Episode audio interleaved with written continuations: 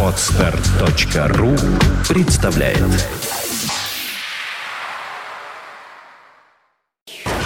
Вот тебе с сумочкой, А тебе домкратом! а тебе помадой, новыми туфлями и еще одной сумочкой. А тебе футболом, пивом и рыбалкой! Ах так? На! Вот тебе! Пол кино! Пол кино! Мужики Против баб! Всем привет, это гаражно-кооперативное шоу радиостанции «Маяк» и портала кинопоиск.ру под названием «Полкино». Каждую пятницу мы собираемся здесь для того, чтобы обсудить новинки отечественного и не слишком отечественного кинопроката. А гаражно-кооперативные мы сегодня, потому что мужские. Мужская у нас сегодня. Так точно! Именно, да, да. Петрович. Николя! Да, Ник- Николя. Это в каком гараже, А я из Николя? 19 века, у меня в гараже кони! Ты ты из 19 века в гараже? Да, не выпускаю! Выходи уже. Я Каспер! Петрович, выдухай. Я нам, я нам бабу нарисовал. вот. Петр действительно нарисовал некую бабу, ну, Будем на нее женщину. да, ориентироваться. Не знаю, женщину. Ну, бабу Да, я не знаю, женщина или это что это. Э, Пикассо такой. Да что делать? Малевич, я бы сказал, да. Инна, к сожалению, заболела и не посидит нас сегодня, но придется нам вдвоем справляться. Хотя со второй половиной программы втроем справимся, а мы опять вдвоем Опять справимся. в мужской компании Да, будем. Все да, же. опять же, да. Гаражные кооперативные. Ну что, у нас итого всего полчаса на обсуждение фильмов. Ну, да. В общем, в общем, и в общем и целом, нет, я хотел сказать, что мы еще отгрызем этого получаса, еще что-нибудь маленький кусочек. Я к тому, что эм, я поразился новинкам, конечно, кинематографии, которые выходят, точнее, не кинематографии, а техники для съемки кинематографии. Так. В Лас-Вегасе прошла выставка, приехал специальный человечек с этой выставки, Вон который кое-что привез. Ага, есть чё, Да, я посмотрел, и это, конечно, обалдеть. Ну, во-первых, э, уходит в прошлое, очевидно, профессия стадикамщика. Ну, Тяжелая ны- нынче профессия. есть такое. Раньше снимали, чтобы плавно что-то снять, снимали с крана или с рельсов. Да. Все знают, большая камера ставится на рельсы, чтобы снять там 3 метра прохода одного человека, да? Ну, а потом появился стадикамщик. Это специальный... Это терминатор. Система развесов всяких, крепящихся на тело, на который крепится камера, чтобы она не тряслась. Да. Чтобы получалась эта голливудская картинка. И тут вышла новинка, она называется Мови. Ее можно посмотреть, результат ее работы вы можете посмотреть в интернете легко. Мови. Очень просто. А, Она, она просто она в руки берется, к ней можно прикрепить хоть iPhone, и у тебя получится идеальная, совершенно гладкая картинка. Э, Новинка это пока она стоит там типа вот в районе 13-15 тысяч долларов, вот, но будет и э, для нищих варианта и за 3, и меньше. Для Я днища. И вот плюс к этому камеры, которые снимают в формате 4К, вот вы представьте, у вас есть телевизор, есть HD телевизор, да, 4К это, грубо говоря, в два раза больше HD. Это тот формат, который заменит HD буквально вот в ближайшие годы. То есть не торопитесь, если у вас нет, если вы смотрите Рубин, не торопитесь покупать новый телевизор. Рубин 2. Да, да, да, да, не надо. Будет 4К. Все. Вот эти камеры снимают в 4К. Размером они с фотоаппарат. Вот, ну, ты, видел, в интернете, а я вот в руках повертел. И качество съемки, ну, марки вот эти всякие, там, реды, вот уже на этом уровне. И стоит, что самое главное, эта штука, ну, где-то 2000 долларов. Э, если сравнить со 100 с сотни тысяч долларов, которые стоят там Red Epic и прочее. Ну вот. То есть это будет доступно всем. Ты бываешь, ты, ну вот это вот Мови, крепишь на такую камеру, и ты можешь клепать кино каждый день. Шедевры, Да, хочешь сказать. то есть Ну, произойдет ужас в том, что произойдет то, что произошло с музыкой. Вот раньше ты ждал какую-то определенную группу, да, какую-то определенную песню. Сейчас выходит, благодаря тому, что инструмент, компьютер, да, есть у всех, каждый день появляется столько треков, что переслушать их невозможно. Невозможно. Никто, нет, нет человека, который все это слушал. И, э, во-первых, самородком пробиться тяжелее через вот такую гору мусора, прикинь, который сверху сыпется. Первое.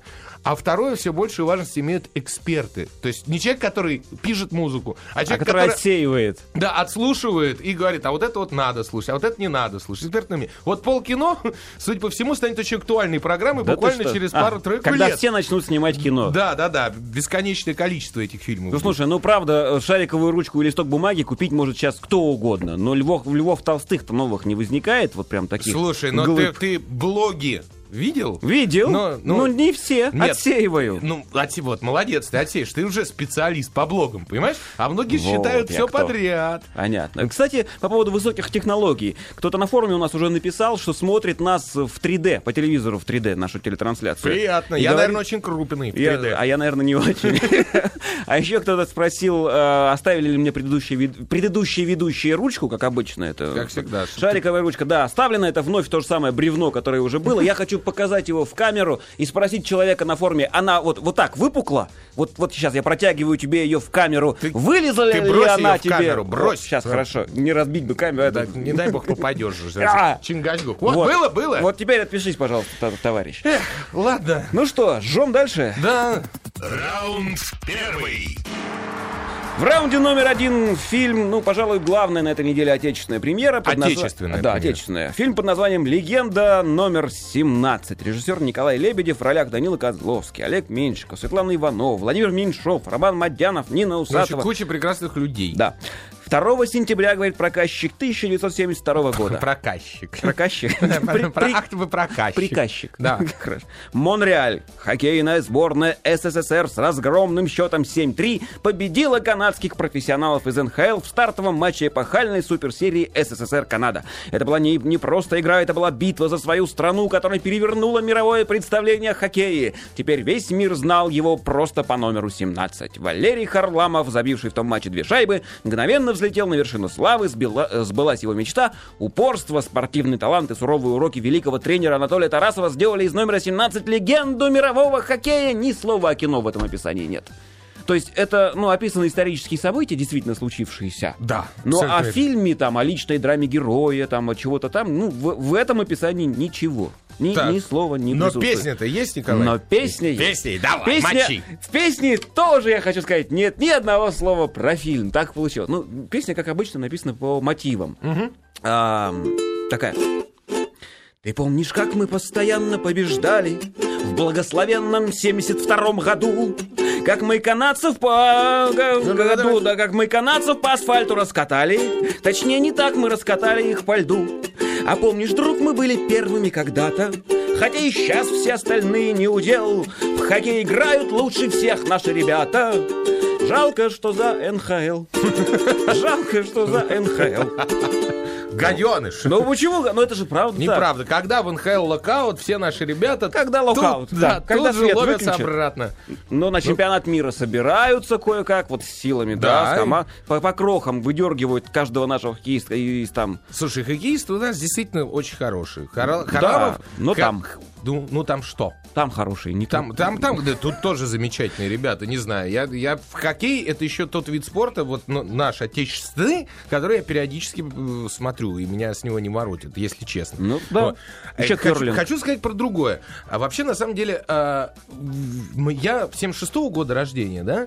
Я про эту суперсерию году, наверное, Сопляк. в 80 или 80-м, 82-м э, видел какие-то программы, Да. но достаточно отдаленно я про нее зна- знал вообще. Ну, то есть, не- я знал, что она была, но не могу сказать, что я прям наши сделали. Наши канадцев не раз сделали. В ту, в ту суперсерию, да, потому что тогда канадцы считались вообще непобедимыми Да. и все. И, и, конечно, это было очень важно. Но после этого наши канадцев драли в хвост и в гриву еще много-много раз. Вот. Поэтому для меня это не шок. Но это было событие такого, такого масштаба, что, да- что в народе даже слагали внутринародные песни. Я помню, мы в школе пели, э, музыка играет, барабаны бьют, сборную Канады Ну, на кладбище везут. О, Абсолютно верно. Но я тебе хочу сказать, что если мне 37, и я достаточно туманно помню, вот, то э, по большому счету, ну, как бы это не для всего вроде бы изначально население сделано. Но фильм действительно и э, про Харламова, и в не, в, в не в меньшей мере про Анатолия Тарасова, про гениального тренера, который с жутким характером был человек, ну, в жизни. И с- со, своей, со своим видением всего его никак приручить не могли. Знаешь, вот э, его называли там вторым человеком после Жукова или вторым мужиком после Жукова в России. То есть он, он черт знает, что творил, но, но главное, под его руководством выигрывали, поэтому... А Жуков уже- это из руки вверх парень. Нет, это маршал. Его уж и отстраняли, и что только с ним не делали, и все равно, тем не менее. Но этот фильм это не совсем историческое кино. Ну, Это- разумеется. Это мифологический фильм. Это попытка создать очередного супергероя. Только вот предыдущие попытки с Владимиром Семеновичем Высоцким, например, где Высоцкого не было как такового, а, а было несколько актеров, которые не могли его, видно, сыграть, и там еще что-то. А здесь, ты понимаешь, Данила Козловский справился с ролью, при том, что нет портретного сходства с Харламовым. Ну и что? Зачем? Все правильно. Гениально сыграл Меньшиков. Поклон Гениально. ему. Да, мне очень понравилось. Сыграл Тарасова, хотя между Меньшиковым и Тарасовым во внешности не- ну, просто пропасть. Вот. Но при этом все, что требовалось для фильма, и вот конкретно для этой картины, он сделал, и смотрится это все на одном дыхании. Много фактических ошибок, точнее не ошибок, это не ошибки, это допущения. Допущения, да. Да, потому что в аварию он не попадал перед финальной игрой, где там, ну, главный герой э, Харламов, соответственно, потому что Харламов. Вот, извини, я просто Бульдог. Гарик Гариков вспомнил, да. Думаю, почему не попадал аварию? Один попадал, другой. Так вот, тем не менее, в аварию он не попадал, он после попадал, там еще что-то, мно- много всяких. Но в фильме для драматургии все это поменено местами. И поскольку я говорю, даже я не очень точно знаю вот про... Думаю, народ это особо не заденет. Это не историческое кино. Но как миф снято прекрасно. Мало того, есть несколько с- в фильме несколько сюжетных линий. Во-первых, сам Харламов, э, который начинается все вообще с кориды. Не поверишь. Кориды? Да, он дяди тети в Испании, значит, видит, как э, бежит, бегут быки по улицам. Помнишь прогон быков? Да, а у него дядя тетя в Испании? Ну, так сложилось, Ага, так склалось. Вот. И, Склалось. да, и увидит котенка, который там через дорогу, значит, ну, животин, животинку видит. И он бросается ее спасать. В итоге выбегает дядя, вспоминает, что он был матадором и, значит, гоняет быков, в общем. И Да. говорит Харамову, что ты, типа, не бегай э, с- сам. Оно само, то, что суждено, оно само придет. Вот весь фильм говорит о том, что то, что суждено, оно само придет с волей судеб, с течением обстоятельств и так далее, и так далее, и так далее. Это со стороны Харламова.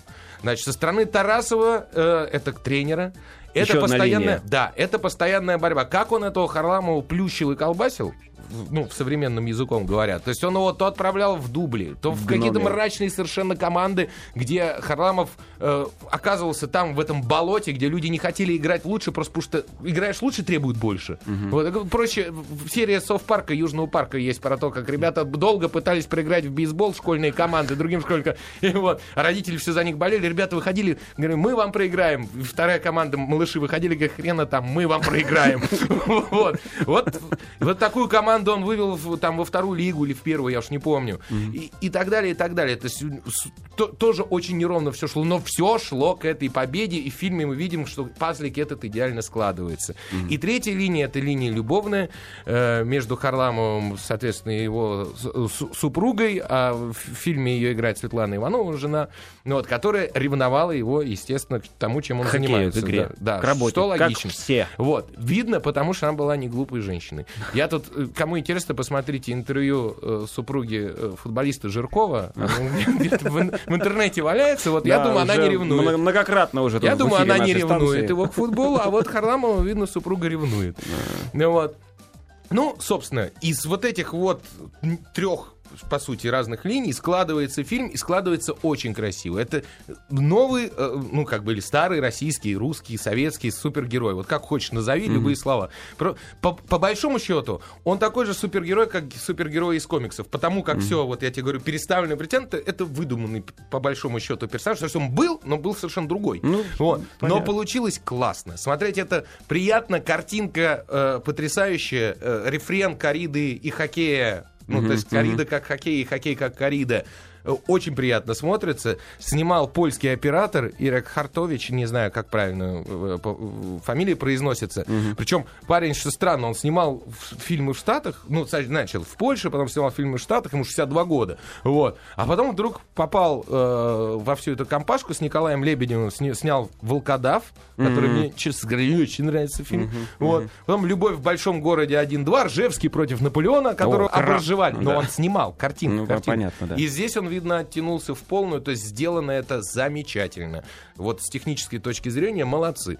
И, и отдельное э, личное удивление э, тому, что это работа Николая Лебедева. Я этого режиссера, к сожалению, знаю лично, мы встречались на Мосфильме. К сожалению. Сейчас объясню. Он почему-то вдруг какое-то время, видно, с голодухи писал дубляжи. Не знаю. Ну, вот, И все его режиссерские видения и советы, которые я там слышал, мне казалось такой дичью ересью. Ну и получались эти дубляжи достаточно такие средненькие. Да. Ну вот. Мне казалось, боже, что он несет, что это за человек?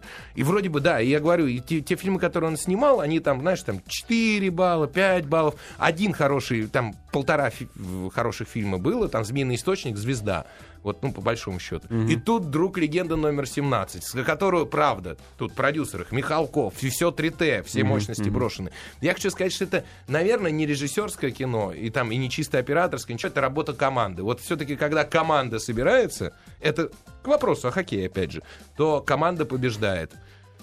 По десятибальной системе команда Восемь- сколько? взе- 8 баллов Восемь этому баллов. фильму, да. Прекрасно, замечательно. У нас мало времени, давайте следующий.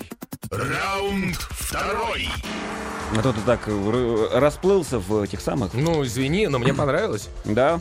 А, в раунде номер два фильм под названием «Место под соснами». Режиссер Дерек Сьян Франс. В ролях Райан Гослинг, Ева Мендес, Брэдли Купер, Рэй Лиотта, Крейги Ван Хук и другие актеры. История профессионального мотогонщика, который начинает грабить банки, чтобы содержать новорожденного, да, наверное, или рожденного, рожденного конечно. сына.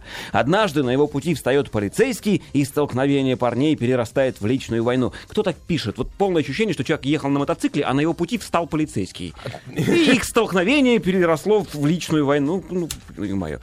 Да. Но, тем не менее, судя по рецензиям, которые я видел, очень неплохое кино и гораздо глубже, чем, чем кажется на первый взгляд. Это один из тот фильмов, где трейлер — это большая редкость. Показывает гораздо меньше, чем есть в фильме. Ага. Ну, то есть ты от трейлера смотришь трейлер и думаешь, ну да, Гослинг, ну Гослинг молодец, прекрасен. Такой же, как в Драйве, такой же там еще, как в некоторых фильмах с ним.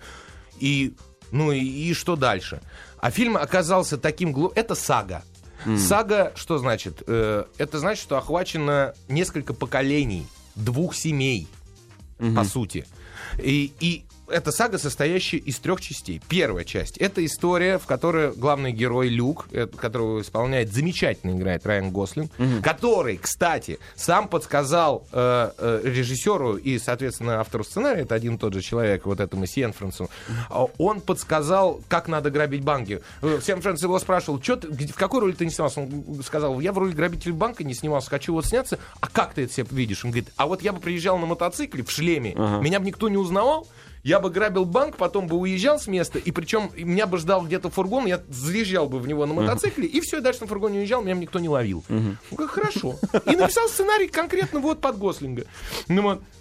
Так вот, парень, Гослинг, причем сразу очень скупо все показано, то есть он, он настолько чуть ли не карикатурный получается, настолько крутой. Э, изначально он путешествует с трюкачами по городам Америки, по шару, знаешь, вот катаются они там. Мотоциклисты, Да, внутри да, шара, Да, ага. да, да, да, да, да. Вот. И он весь крутой, мускулами играет в татушках и, и прочее, прочее. Ты сразу понимаешь, что это крутой мужик с тяжелой судьбой. Вот. В, в одном из городков, когда он приезжает, выясняется, что у него там ребенок. Ну, когда-то он с Евой Мендес замутил, вот, которую сам привел в этот фильм. И э, приходит, а у него там сын. Правда, прошел год с тех пор, как он был в этом городке, и у нее уже новый мужик, афроамериканец. Вот. И, а у Гослинга вдруг у него вскипает внутри, я же папа, это мой сын, я хочу. Вот. Э, денег нету, естественно. Он решает осесть в этом городе, то есть отстает от всего этого цирка, балагана. Вот. Ему работу дает какой-то местный автослесарь. Зарабатывает мало. Автослесарь говорит, слушай, а я-то раньше банки грабил. Давай провернем пару раз. Вот. И как-то себя оправдывать, неумение отказаться, слабость вот эту э, человеческая, она здесь очень хорошо в этом фильме многократно показана. То есть под, под давлением обстоятельств ты уступаешь на миллиметр, уступаешь на два, и потом фу, проваливаешься в никуда. Вот здесь он провалился, грабит банки, в конце концов его убивает полицейский. Вот так. Дальше идет история полицейского, которого играет Брэдли Купер, Ты замечательный. не, не про спойлеры? Нет, нет, нет, можно, пожалуйста, посмотреть. Это мальчи- э, главный герой мальчишников, мой парень псих, вот который недавно Да, чуть да. Оскар не отхватил. Да. И это трагическая роль Брэдли Купера. Потому что идет история полицейского, как он его убивает не так, как должен. Увидите в фильме. И потом ему приходится врать, а при этом он хороший человек, но, э, и он становится героем, потому что он как бы убил бандита, а на самом деле все было немножко по-другому. И чтобы этого героя приструнить, местные же полицейские в свои его черные делишки затаскивают, э, чтобы он сильно не выпендривался, и можно было им управлять. И он погрязает во всем этом. То есть такая же коррупция, как у нас, ребята, нечего орать, у них там все то же самое, все тоже плохо. Неумение, опять же, вовремя отказаться или там, ну, ну, как-то противостоять. Тоже как-то себя оправдывая, почему я в этом участвую. Идет, идет эта история. Это вторая часть фильма. А третья часть фильма 15 лет спустя. Дети и того, и другого. Де- Сыновья. Потому что у полицейского есть сын, и когда он Ага. убирает Гослинга, э, убивает Гослинга, он еще он узнает, что у того тоже есть сын, который один остался. В общем, запутаннейшая история, которая Отцы и дети. смотрится... Да, отцы и дети, и яблони от яблони, и черт знает еще что. В этом фильме философичности, я не знаю, там, в километр.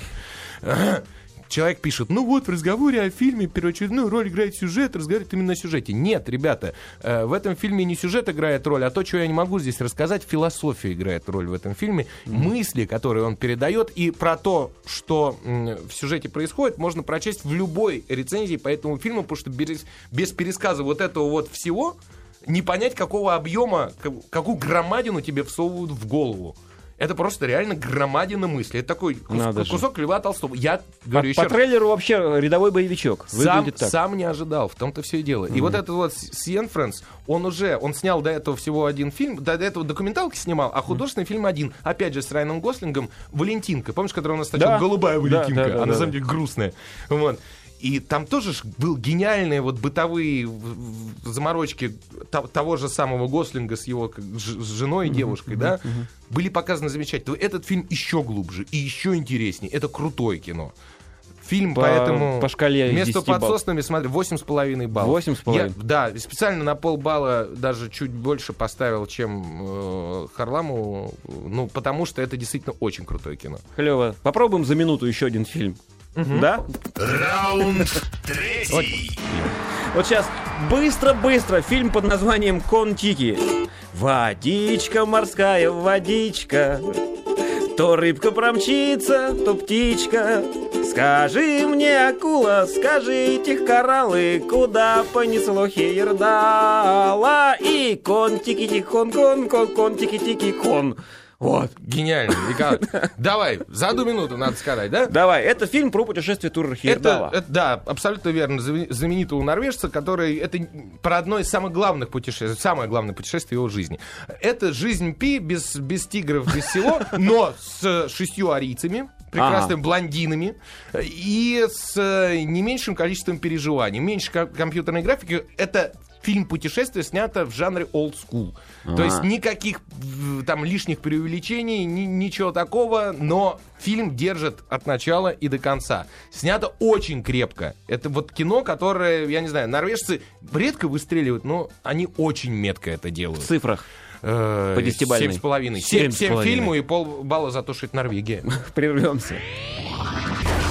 Вот тебе с сумочкой, А тебе домкратом. а тебе помадой, новыми туфлями и еще одной сумочкой. А тебе футболом, пивом и рыбалкой. Ах так? На! Вот тебе! Пол кино. Пол кино. Мужики, Против баб. Полкино вступает в свою, в, в свою вторую получасовую фазу. В студии по-прежнему мы, Николай и Петр. Так, так хочется сказать, поросенок Петр. Почему? Ну скажи, поросенок, И поросенок Петр. А, и у нас наконец-то, впервые за долгое время, пожалуй. Да, да, да. Приличное время. Гость в студии. Кто там? К вам гости! Ненавижу гостей. Итак, гость, которого мы сегодня будем ненавидеть, как следует из нашей заставки, это Борис Хлебников, режиссер фильма под названием «Долгая счастливая жизнь». Борис, здравствуй. Здравствуйте. Те, вы, ты, мы как Да. договорились э, говорить с человеком на «ты», но у меня не Хочется, хочется на вы. Хочется на «вы». Хочется вежливости И это именно, э, э, ну, зависит от качества фильма, у меня такое ощущение. Абсолютно верно. Почему-то да. Вот от темы поднятой и от всего остального. И, Желание и на и «вы». не первого фильма, что самое главное, кото- ко- которые нам нравятся. Но, Спасибо. но сейчас, к сожалению, только о долгой счастливой жизни. К сожалению, может быть, потом еще время будет, просто ограничен немножко. А, Первый же вопрос, вот, который у меня возник, и который... а, Да, Николай, напомни, про что фильм, пожалуйста. У тебя Да, это есть? описание от прокатчика для же у меня слушателей. есть. Молодой предприниматель Саша поставлен перед выбором. Получив компенсацию мирно расстаться с налаженным хозяйством и уехать в город с любимой девушкой, или вступить в опасную борьбу с новыми владельцами, чтобы отстоять права живущих на его земле людей. Можно я задам вопрос Давай, сначала? Давай. Очень короткий. Когда прокатчик дает описание к твоему фильму, что ты как режиссер чувствуешь? Ну, согласен ли ты с описанием это- вот этой, с, с этими четырьмя строчками? Я совершенно об этом не задумываюсь, потому что это не моя работа, и я доверяюсь прокатчикам в этом смысле. И, ну, как я снял фильм, это моя задача. Задача прокатчиков его прокатывать. Я думаю, что они просто Продать. лучше меня знают, как это делать. Ну, ну хорошо. Нет, Ладно. ну, с другой стороны, я думаю, что по-другому его, наверное, и не описать. Хотя при этом он выглядит абсолютно как э, «Любить по-русски» фильм Евгения Матвеева, вот это описание. Но, наверное, там все как бы у нас по-другому в фильме. Ну, просто, видимо, у прокатчиков существует набор штампов, которые они просто слегка подрихтовав к тому или иному фильму приклеивают. Да не, не, довольно, э, довольно четкое абсолютно определение фильма. Хорошо. То есть это, это вопрос доверия. Да. Я- если человек доверяет прокатчику, ну пусть делает. очень часто, когда какие-то фильмы обсуждаем, получается так, что написано одно, особенно западные фильмы. Мы сейчас российские не, не- не трогаем, да, а в итоге мы получаем другое. Здесь действительно с- почти полное 100% совпадение. Единственное, что фильм намного глубже, потому что Вот. описание, оно очень поверхностное и э, такое экшен-описание. Получил, не получил, в- отдал, не отдал. выбором. Да, да, да, да.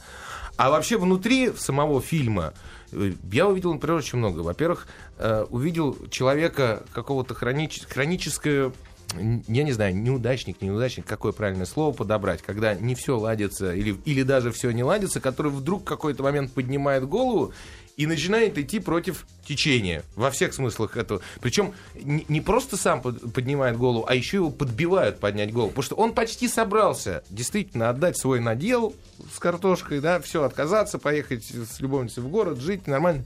Вот. И местные жители, работяги, которые на него работали, вдруг ему нач- начали заявить, да ты че, давай там вот это самое, отстоим, сможем, все. Супергерой по неволе. Герой-одиночка по неволе. Ну, вроде- в нем- Заставили. В нем, появляется вдруг, он, он, он чувствует себя мессией. Они заставляют его почувствовать себя каким-то мессией. Он идет за них в, в огонь, в воду, там, и медные трубы, и уж не буду говорить, что там ближе к финалу происходит. А ужас в том, что все, кто его подбивал, потихоньку начинают по одному чпок, чпок, чпок, чпок отваливаться. Сливаться. Да. Как, как это почему-то часто происходит вот и в жизни. Точнее, не почему-то, а может, это закон такой. Вот. И э, почему именно Яценко? Я знаю, что вы не один фильм с ним работали вместе. Почему именно... э, он, он же играет обычно молодых ребят. Ну, так, так фактурно сложилось. Почему здесь в этом фильме тоже он? Ну, потому что, во-первых, я в нем всегда это видел, и это как раз недостаток режиссера, в том числе и меня, что никто его так не использовал. И никогда ему не предлагал это делать, а у него внутри и, и сила, и такое бунтарство, оно у него такое, ну, как бы это составляющая его личности. И в этом смысле для меня это было абсолютно, ну, однозначно, что будет э, он сниматься. А, а во-вторых, э, мне казалось, что он при этом еще очень неподходящий для этого актер для этой роли Вот, да. внешне. Да-да-да. И мне хотелось сделать такого чужака в деревню, который приехал из города, занимался мелким предпринимательством, совершенно из другой жизни, приехал. А, а там еще такой э, момент, что мы действительно очень много проездили этих фермерских хозяйств, и там а, это собирательный образ всех этих, вот, собственно говоря, фермеров. Там кучкуются Мгм. абсолютно и собираются. Именно такие романтики, люди совершенно не приспособленные к жизни, не очень понимающие, что такое бизнес. Они только такие люди идут вот э, в сельское хозяйство. Серьезно? Потому что, да, абсолютно серьезно, потому что ни один здравомыслящий человек туда не пойдет. Что это абсолютно безнадежное, невыгодное дело. И э, ну, как бы как такового никакого фермерства там, и сельского хозяйства Мгм. в средней полосе вообще нету. И все это всегда очень странно, причудливо выглядит. И, конечно, там собираются только вот, ну, вот такие вот как бы, люди с какой-то идеей, мечтой. И в результате это обычно всегда крах их Мгм. мечты происходит. Тогда Жуткий хорошо, тогда другой, другой вопрос. А, но, э, то есть не, в деревне не выживает, получается, одиночка, потому что крупные же какие-то компании, да, существуют, которые плодят этих там кур, коров, сажают там в промышленных масштабах огурцы и помидоры, как-то же это все работает, окупается. То есть это именно потому, что человек один без поддержки э, братков, там, я не знаю, бизнеса и прочего, из-за этого происходит. Ну, во-первых, у нас почти все помидоры, Мгм. огурцы и, Китайские. и кура, да, это по большей степени не, не нашего производства. Вот. И выживают у нас только гигантские корпорации, что логично. И была дикая абсолютно глупость, э, вот, ну, как бы вот и такая ром- э, романтическая идея при Ельцине сделать вот эти как бы фермеров и так далее, и так далее. И как-то вот это дали им какую-то такую возможность. В результате никто это не рассчитал, никто в результате не стал им помогать. И все это чушь, ахинея и так далее, и так далее. И вы на самом деле, ну, вы можете поехать, вот, например, там, я не знаю, из Питера в Москву или из Москвы, Мгм. я не знаю, там, в Рязань или там в Орел. И вы можете посмотреть, сколько будет распаханных э, земель. Ну, просто ни одного практически поля. Понятно. Да. Пон- ну, Это, к сожалению, понятно, а не, не к счастью. Знаете, я вот в одной рецензии прочитал. а, давайте сначала так. А, у вас в фильме действительно очень много таких а, ну, ярких контрастов. Вот вы только что сказали о том, что опять она вы перешла. Неважно. Что главный герой как раз контрастирует с тем, кого он играет. Внешне, да, получилось. А, плюс ко всему контраст между собственно говоря, ну, ситуацией, которая там сложилась вообще э, и, и вообще в сельском хозяйстве, и в фильме, я имею в виду, контраст между тем, что в фильме происходит, и вот этой монолитной, монументальной природой, которая все, все это держит, вот, на фоне которой все это происходит. И в какой-то из рецензий я прочитал, что режиссер, похоже, не совсем определился, кто виноват в том, что так произошло. Люди или пейзаж. И, судя по всему, все-таки пейзаж. Судя по всему, этот человек э, выпивал, и это похоже на красивый тост очень. За пейзаж, да. Может быть. Но а вы снимали где-то вот э, в, то- в той стороне ближе к Карелии, насколько я помню. Это даже Мурманская область. Мурман, а, Белое море. Да, да, да. Это берег Белого И моря. пейзаж был подобран не случайно, это тоже, к сожалению, мы уже знаем, что это специально вот была выбрана осень, вот эта вот унылая пора с грязью и со Ну, всем нам нужно было просто э, как сбор урожая. Мгм. И от э, средней полосы мы сразу отказались, потому что ну, это совсем уныло выглядело бы, и было бы такое совсем масло масляное, и, ну, как такая довольно... сурово- Депресси- су- деп- ну, не депрессивная, но суровая, мне кажется, история. Она как раз мне не кажется депрессивной. Вот. А, и при этом была бы еще такая совсем унылая природа. Это все вместе, мне кажется, ну, неправильный эффект давало бы. Хорошо, болезненный вопрос тогда такой, причем на, на- Ну-ка. на нашем радио.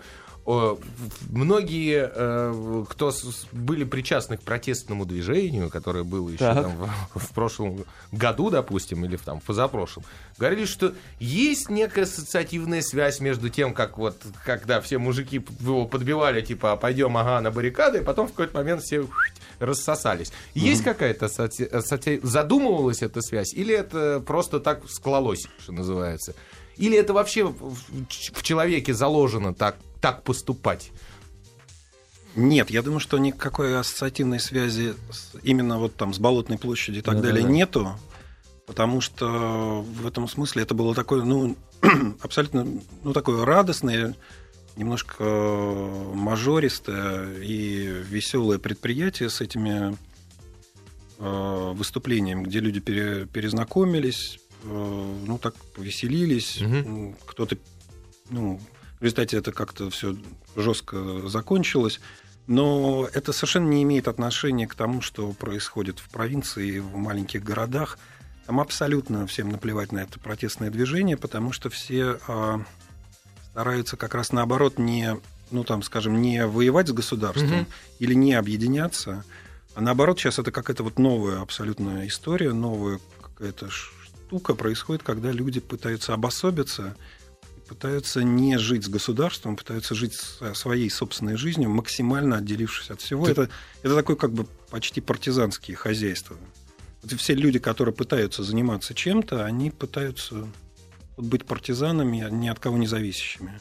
А вы так хорошо в этой ситуации разбираетесь. А вас заставила необходимость? То есть для, для снятия э, фильма вы изучали эту историю? Ты, ты про, про деревню говоришь? Да, да, про деревню, да, да? Да, мы очень много объездили этих фермерских хозяйств, и, э, ну, там, я не знаю, 30, может быть. Mm-hmm. Ну, и э, ну, огромное количество каких-то видели историй. И это все довольно похоже. И, собственно говоря, тот поселок, в котором мы снимали, там ну, ну, такая вот эта номинальная власть, мэрия там, или mm еще что-то, ну, не имеет вообще никакой силы. Она Потому... как-то помогала, участвовала в съемках хоть как-то? Да, помогали, да. Угу. Но, тем не менее, все равно жизнью поселка управляют совсем другие люди. И это такое совершенно... Ну, а да. эти люди какое-то участие принимали? Принимали. Тоже? Да. И снимались даже у нас. Вот так. так. так далее, да. Ну, я думаю, вы сейчас не, не скажете, кто и что, кого из них играл. Но вот местный предприниматель э, у нас играл роль вот этого главного чиновника, такой вот высокий, да? лысый человек, которого в финале, собственно говоря. Да. Ну, да, вот э, удивили. Это, да, это местный предприниматель. Понятно.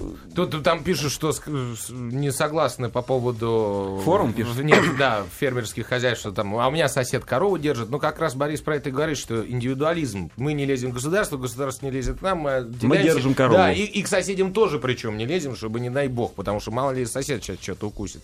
А, у нас, к сожалению, нас 50 минут... минут будет пауза, но вопрос я задам. У вас замечательный оператор.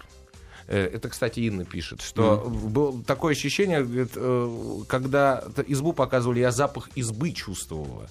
Ну, по картинке. Mm-hmm. Еще я помню, в фильме видно большую роль играет река, потому что ее аж три раза показывали в начале, в середине, в конце. И, и, как-то. Вы нам расскажете про оператора отдельно? Немножечко. Я могу вам рассказать. Это Павел Костомаров. Mm-hmm.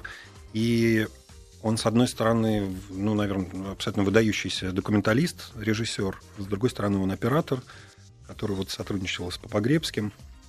Но мне как раз э, абсолютно коварным образом не хотелось его э, как оператора использовать, а хотелось как бы как режиссера-документалиста э, пригласить и, и работать с ним так. И мы действительно именно так и делали, и он... Э, ну, я разводил мизансцены, сцены, а он, собственно говоря, приходил и смотрел, куда Простите, ему хочется. Мы вынуждены прерваться, после рекламы паузы вернемся. Пол кино. Пол кино. Мужики против баб. В гостях у Полкино Борис Хлебников, режиссер фильма «Долгая счастливая жизнь». Мы не договорили про оператора. Угу. Да, что-то еще осталось, что сказать?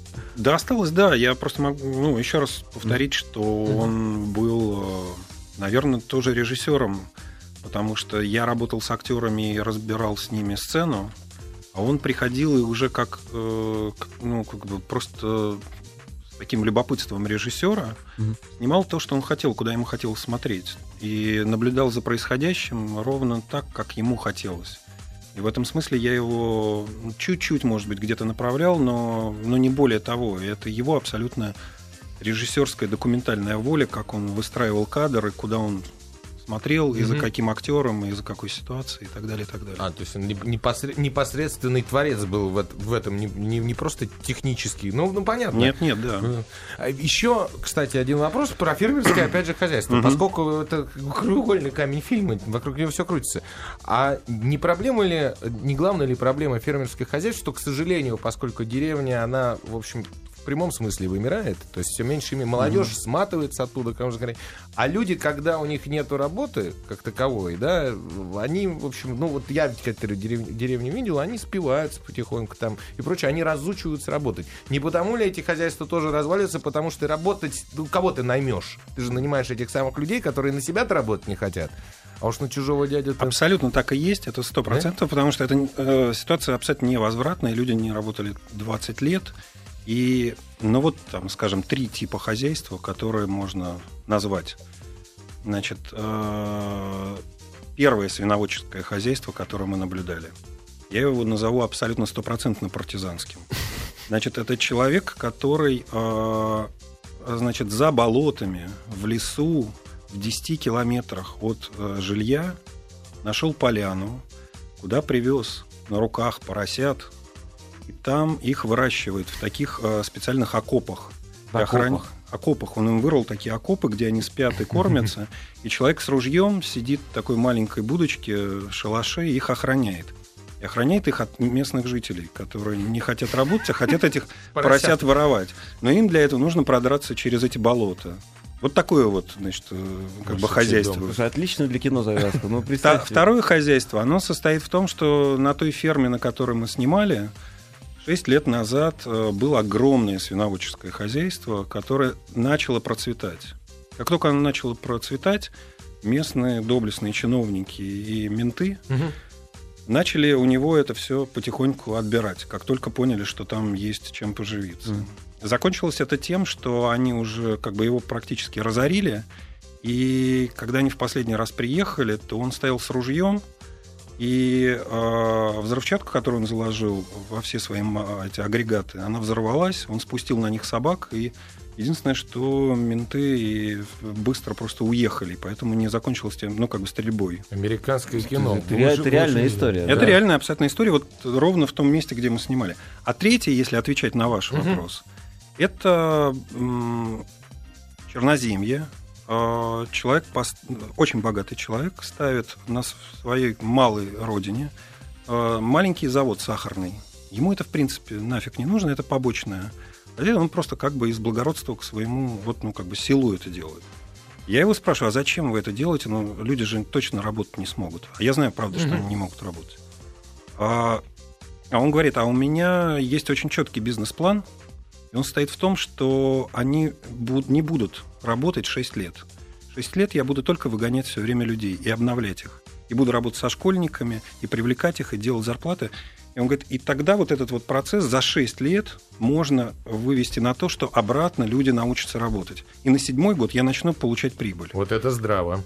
Это здраво, вот это, ну, как бы, вот, ну, вот, если отвечать на... Генетика Я, такая. под- я поддержу, кстати, это замечательно, потому что сваты из Покрова приехали, реклама в шоколадной фабрике Штольверк, там шоколад выпускают. Так. Это а Штольверк, когда пришел в Покров, это 101 километр от Москвы, в общем, тоже не очень благополучная зона, они сначала привезли на этот завод, куда поставили сверхтехнологичные линии, кучу своих э, из Германии специалистов. Потом они начали нанимать местных, причем со страшными, со страшной обструкцией. То есть там один раз пьяного видели, нафиг, кто-то увидели, нафиг, опоздал, нафиг, но при этом, при этом, да, нормальные зарплаты. Выше, выше среднего по городу, очень сильно выше среднего. И ты знаешь, ну, сначала вылетали часто там на- народ, который туда приходил, который мог работать, да, но вот... А вот уже сколько существует фабрика, там уже почти все наши и прекрасно работают, привыкли. Но сколько времени прошло, чтобы Это должно, быть, за- это должно быть заложено в бизнес-схему. Да. И последний вопрос, наверное, по времени, суть по всему. Фильм э, был в Берлине, правильно, показывался в конкурсной программе. Э, народ спрашивает, вот почему не дотянули до награды? Слушайте, ну, а, у меня два ответа на этот вопрос. Во-первых, я думаю, что это совершенно внутренняя история, и я был удивлен, что в принципе выбрали в Берлин, потому что мне кажется, что вся коллизия и логика поступков, она совершенно не европейская. Мы все же, вот правда, ну, ну, в последнюю очередь обратимся в суд или к милиционерам, если у нас что-то случится. А нет, дело в да. первую очередь. Я да. сделал в первую очередь. А во-вторых, я просто не видел ни одного фильма конкурсной программы. Поэтому я думаю, что, может быть, они намного круче, чем мы. Поэтому вот, ну, как бы по объективным Но это, причинам. это уже скромность излишняя. Не, это- ну, правда, я просто не могу ничего сказать по этому поводу. И тем, и тем не менее, фильм «Долгая и счастливая жизнь», который стоило бы посмотреть... Да, еще один вопрос, который успею. Нет, подожди, дай мне. Я спросил, вот хорошо, э, городским жителям, безусловно, интересно будет посмотреть этот фильм, потому что не каждый отправляется в этнографические экспедиции, как сделали вы, по большому счету, и видит, что творится на самом деле. А вот жителям, которые живут в этом во всем, да, ну их много, и фильм там тоже наверняка будет прокатываться, им чем будет интересно кино? Вы знаете, я обязательно поеду в поселок летом, который мы снимали, и мы хотим показать э, жителям. Это раз, не знаю, что они скажут. Но мы ездили по семи городам. Вот он, я с премьерой ездил. по большим городам, но тем не менее это не Москва. И первый раз у меня было такое, что, во-первых, люди яростно совершенно спорят друг с другом, хорошо это или плохо, интересно это или интересно. И ужасно приятно, что никто не спрашивает ни про актеров, ни про оператора, ни про пейзажи, а все спорят именно про людей и про ситуацию. И для меня это как раз самый огромный плюс, значит, ну как бы это их задевает. То есть череду восстаний в деревнях вы не боитесь поднять этим фильмом? Ну, ну вот таких вот, как в фильме. Вы знаете, нет. К сожалению, мы очень далеко от этого. Да, к сожалению. Но, тем не менее, фильм замечательный. Чего хотел? Я просто хотел спросить, шестой день в прокате фильм, как? Катают. Катают, Катают. катают, как могут, катают, все. В общем, я надеюсь, что как-то это все будет еще. Хорошо, Борис время. Хлебников у нас был сегодня в студии. Спасибо вам Я, большое, честно говоря, не ожидал настолько светлого человека увидеть. Это да, это вот, правда. вот настолько положительный, Спасибо позитивный большое. свет. Спасибо вам большое за то, что пришли. И удачи в Ольге с прокатом. Мы вернемся через некоторое время на Муз-кино. Спасибо, всего доброго. Спасибо. До свидания.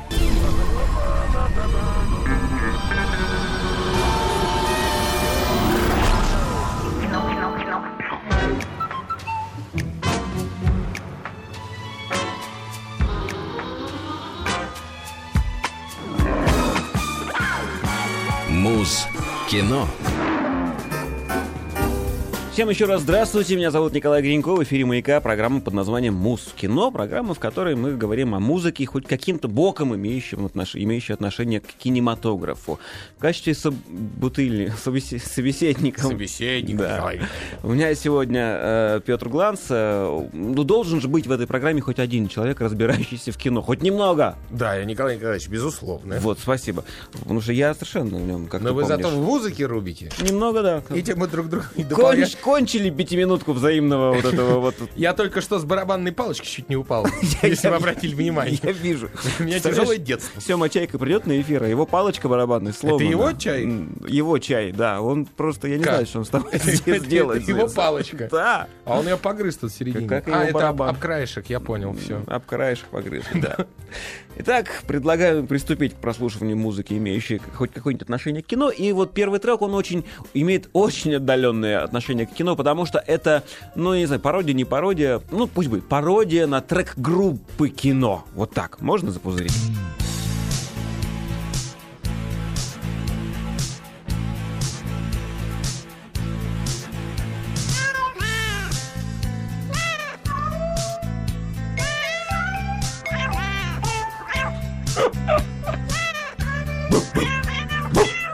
Не спугни.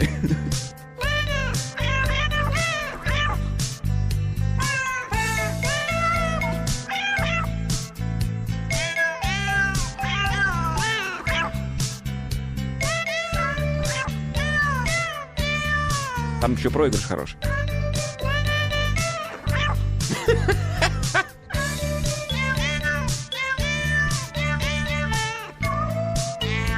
И вот сейчас. Это по пузику. Я бы на живой концерт пришел, если эти кошки, знаешь, в тисках зажатые, хвосты к ним, веревочки, прям...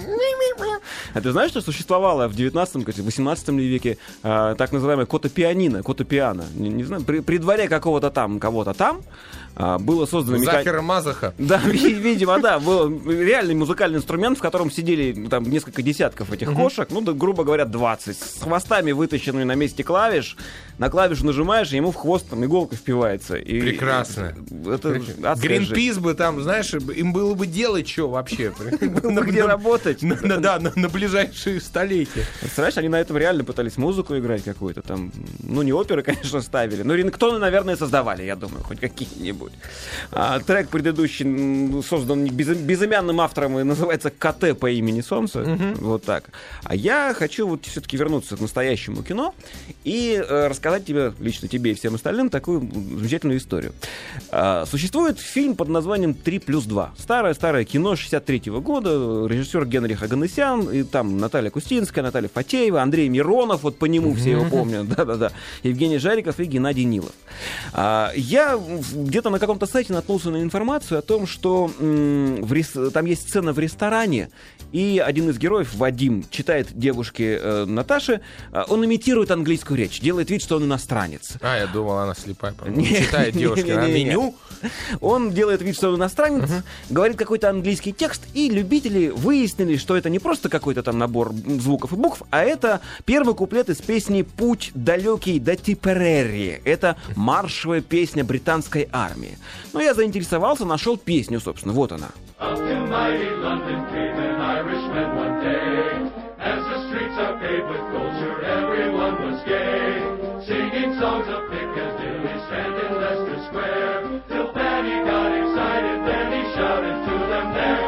В общем, такой вот трек пусть звучит, пусть дальше, да. Самое забавное, что его, например, его тоже часто использовали в кино, а одна из известнейших э, вариаций это фильм Das Boot. Знаешь, это немецкий про да, подводную конечно, лодку. конечно, И там немцы его пели. Да.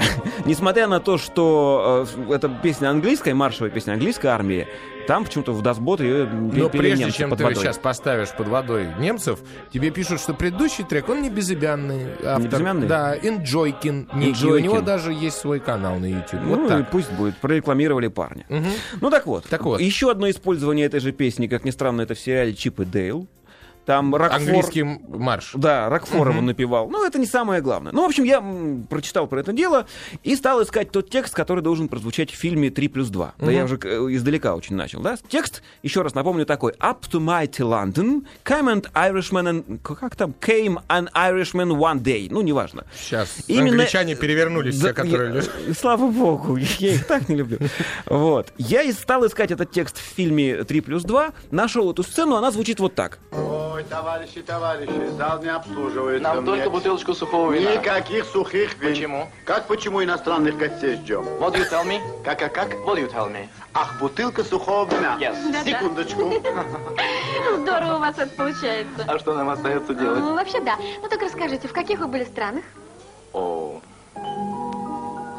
Неужели весь мир объехали? да. Тогда Могу только a red, red rose that's newly sprang in June. My love is like the melody достаточно. that's sweet Скажите, late in пожалуйста, вы June. кушать И вдруг я понимаю, что текст не тот.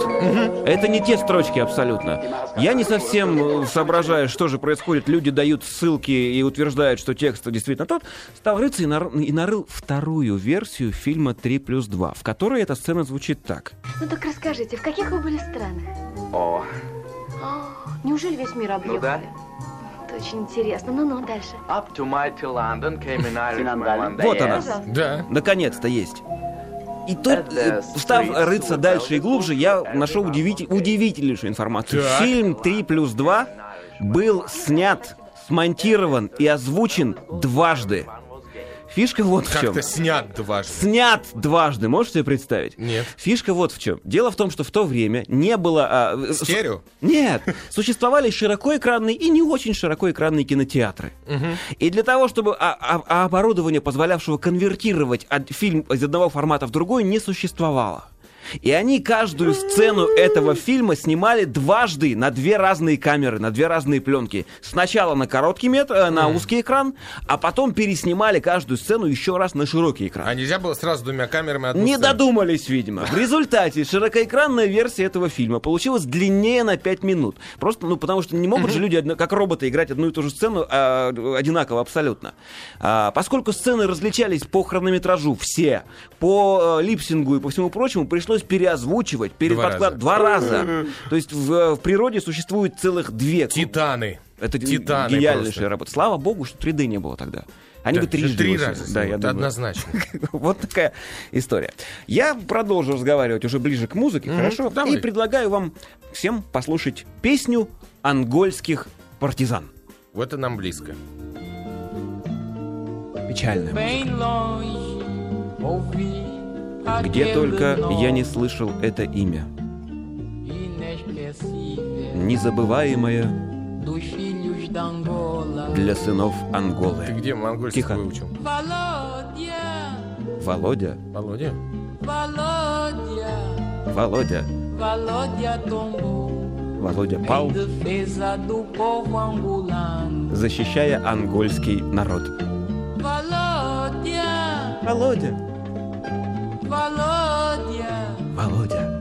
Valódia tombou na mão dos imperialistas. От руки импри... Кого? Империалистов. В общем, э, в интернете существует версия о том, что эта песня посвящена не то нашему нынешнему президенту, не то Владимиру Ленину, не то еще кому-то там. А, и даже существуют какие-то смешные клипы, нарезочки под, эту, под этот трек, и еди- к единого мнения нет. К фильму никакому это не, не имеет отношения, ни- ни- ни- абсолютно вот никакого. К имени Володя как-то. А к имени Володя, да, имеет. А Человека, про которого поется эта песня, зовут, сейчас скажу, Валентин Тельтельбоем. Как? Тельтельбоем Волоски. Псевдоним Володя Тельтельбоем. А, он э, чилийский писатель, поэт, общественный и политический деятель, подпольщик, генеральный секретарь коммунистической партии Чили. Ни много ни А мало. причем тут Ангола? Он э, когда-то там во времена, в смутные в ангольские времена, он там в подполье воевал с несмутными ангольскими временами, и ему дали прозвище в честь Ленина уже. И поэтому Слушай, а прозвище... завтра де- или когда там день рождения-то у Владимира Ильича Ульянина? О, блин, а я не помню. Вот ты как вовремя поставил. А я не помню вообще, когда у него 22 день рождения. числа, по-моему. Ну, 22 чего 22-то? Апреля? Апреля, Серьезно? да, вот позор мне, я же был в пионерии. Я же помню клятву наизусть. Я, юный пионер Советского Союза, вступая в ряды э, пионерской организации, перед лицом своих товарищей торжественно клянусь жить, учиться и бороться, как завещал великий Ленин, Всё, как учит попал. коммунистическая партия. Ну, я как вызвать хоть ди- как-то ну, отмазался, как сейчас нет. дьявола. Да. Все, прочел над пентаграммой, получи. Ладно, зарубите Володю, поставьте просто подложечку какую-нибудь. Я расскажу еще немного о кино. Все-таки можно? Хорошо. А, начну опять издалека. Петя, ты знаешь, что такое Кармен Жоржа Бизе? Да, конечно. Вообще, в принципе, Да, да, в теории, да. Да. Ну, а, и э, сюжет, я думаю, хоть немного представляешь себе, или так приблизительно? Ну, помню, чуть-чуть? там про женщину. Про женщину, да. А, Она... Кастаньеты, быки. Все так помнят, да, быки, кастанеты. А, там следующая история. Цыганка, работающая в Севилье на а, сигаретной фабрике, Такая, причем она такая, мужики вокруг нее клеятся, а она всех- всем как-то так всех отворот поворот, вдруг влюбляется в солдата. И у них случается роман, солдат там бросает армию э, ради, ради нее, а она в конце бросает солдата. Еще плюс ко всему. Ну, такая трагическая история. В общем, Это очень вкратце. Так вот, э, ну, понятно, что есть опера на эту тему. Так вот, существует южноафриканская адаптация, которая называется «Кармен из Каеличе». А, режиссер, это фильм. Режиссер Марк Донфрот Мэй, ну, неважно. Короче, действие у них происходит в современном Кейптауне. Это в ЮАР. В ЮАР, да. И в современном Кейптауне. И это, ну, разумеется, они там все, как это, политкорректно, как сказать, негры? А, а, да, афроафриканцы. Афроафрик... Вот, они все афроафриканцы. Кармен тоже афроафриканская, с такой кормой. Ну, пока Кармен. Всё Да, да, правильно, да, она такая. а, ну, И она не может зайти ни в одну бухту. она курит, у нее подружки. Мало того, она не работает на сигаретной фабрике. Она просто курит. Она тусуется с наркоторговцами. Это очень а- по-африкански. Нигде не работаете, только курить. С наркоторговцами. А, с наркоторговцами. Да. И происходит у нее любовная история с полицейским. О, Все это Это поет. мурка какая-то уже. Это все поется. То есть это опера. Ну вот настоящая опера, все хорошими голосами оперные поют. Это вдвойне смешно, когда бригада полицейских врывается куда-то, захватывать что-то. А на них эти бронежилеты, стволы в руках, калаши. И они вот такие, они все черненькие, эти ребята. И они вот оперными голосами на, на несколько голосов это все дело поют. Плюс ко всему, фильм снят на языке, сейчас скажу. Суахили. Нет, Нет, не, не, не, извини, на, пошутил. на языке коса. Помнишь фильм «Наверное, боги сошли с ума»? Да, да, да, Там язык, в в котором есть... не- да, извини. это, это согласная буква этого языка. Вот это щелчок. Так вот, на этом языке снят фильм, и на этом языке поются все партии. С этими... Я все-таки предлагаю послушать Послушать, Хабанеро в исполнении Кармен. А, это не, не настолько ярко там это слышно, но все-таки слышно. Можно?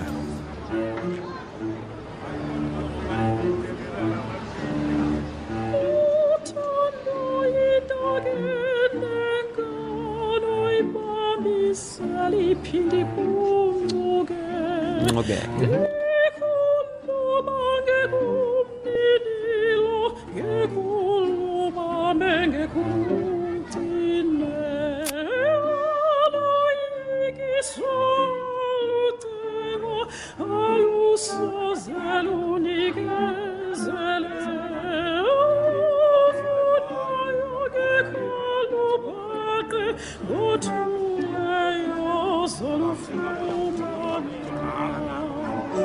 В общем, фильм можно даже в онлайне посмотреть, он валяется в- в- во всеобщем доступе.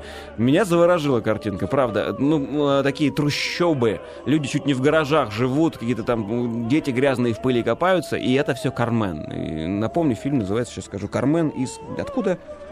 А, я потерял. Из Кейптауна. Ну, типа того, да. Из Каяличе. Из Каяличе. Да, вот Прекрасно. такая история. Ну и, как я люблю, я же люблю ставить песни, не имеющие отношения к никакому фильму. Еще, да, еще да. одна такая штука. Точнее, не совсем. Есть один любительский документальный фильм, который рассказывает о британ... э, австралийском исполнителе, которого зовут на самом деле Бенджамин Стэнфорд, но в мире он известен как Dub FX. Да. Да, я Да. выкладывал его недавно в Да, да, Facebook. да, да, и человек, видел. который не сотрудничает, он музыкант, не сотрудничает ни с одним лейблом, ни вообще ни с кем. Всех ненавидит. О, да. Я- как он я занят прям. только тем, что поет на улицах. Причем поет хитро. У него есть компьютер, который и, и гитарные примочки. И уже запускайте. И он с помощью голоса делает абсолютно все в реальном времени. То Вот есть он собирает сэмплы, начинает их ставить на цикл, под- добавляет еще, еще один далее. сэмпл, да, сверху, сверху, сверху, и поет сверху собственные композиции. Это завораживает настолько, что, ну, это надо, это надо видеть плюс ко всему, но даже слышать это тоже приятно. Э, Dub FX композиция, как называется? А, не помню, как называется. Made, по-моему. Поехали. Okay. I wrote this song, by the way, back in Australia a few years ago. I was, I'd been working in loads of different crappy jobs, and I wanted to sort of do music with my life, and I didn't know how to do it. And I wrote a song about it like this. So sort of start. I got my eyes open wide to the ceiling. I'm lying on my back in the center of a room.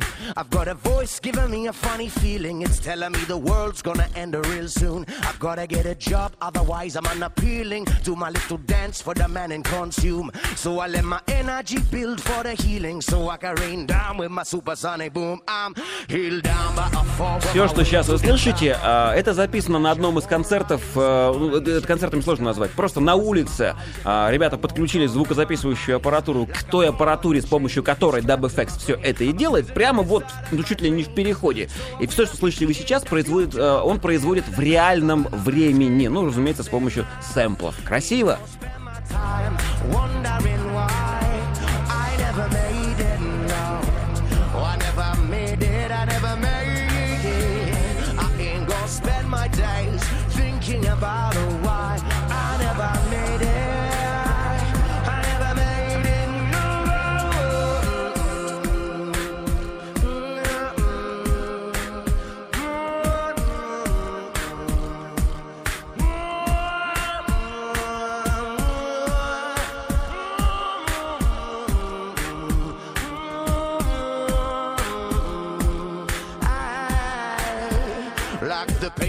Напомню, чувака зовут Бенджамин Стэнфорд, а псевдоним его, музыкальная кличка Dub FX, он родом из э, Австралии, и вот он делает, собственно, вот такую музыку. В этом месте ведущий программы Мускино вдруг вспомнил, что ему положено ставить музыку, имеющую отношение к кинематографу, и нашел в загашнике а, банду, роковая банда, они почти любители, они, ну, никому, по большому счету, неизвестны, они называются Our Last Night, наша последняя ночь, да.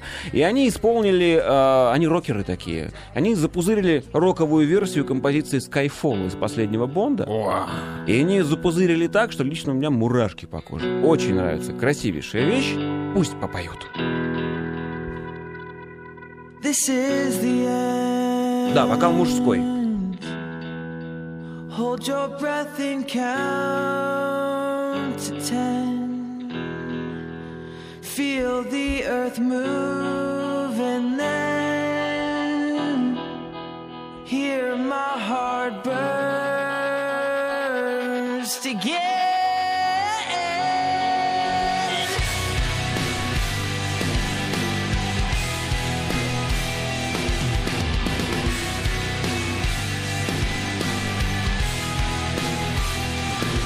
For this is the end.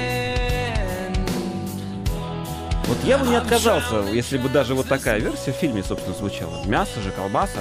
Там в оригинале какая-то девушка была. Здрасте, Адель, А, королева, Адель. ну, Ну, вот. да, всего, чего можно королева. Но мне вот так почему-то больше нравится. Хочу припев чуть-чуть.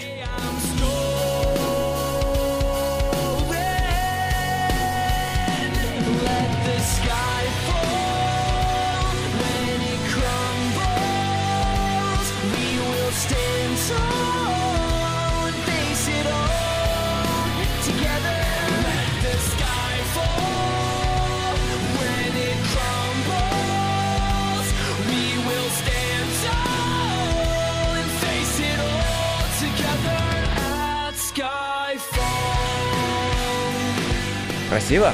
Душевно. Сейчас. Басов хочется в эфире побольше. А ты там накрутись себе где-нибудь А, эквалайзерочек, хорошо. хорошо? А, здесь я имею полное право попрощаться, правда?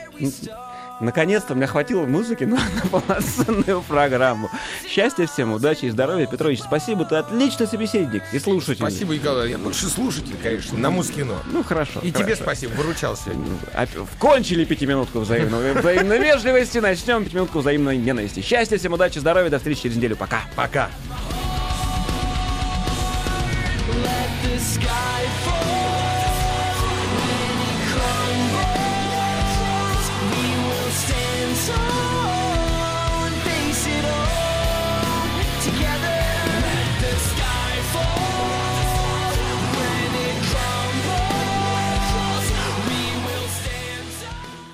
Скачать другие выпуски подкаста вы можете на podster.ru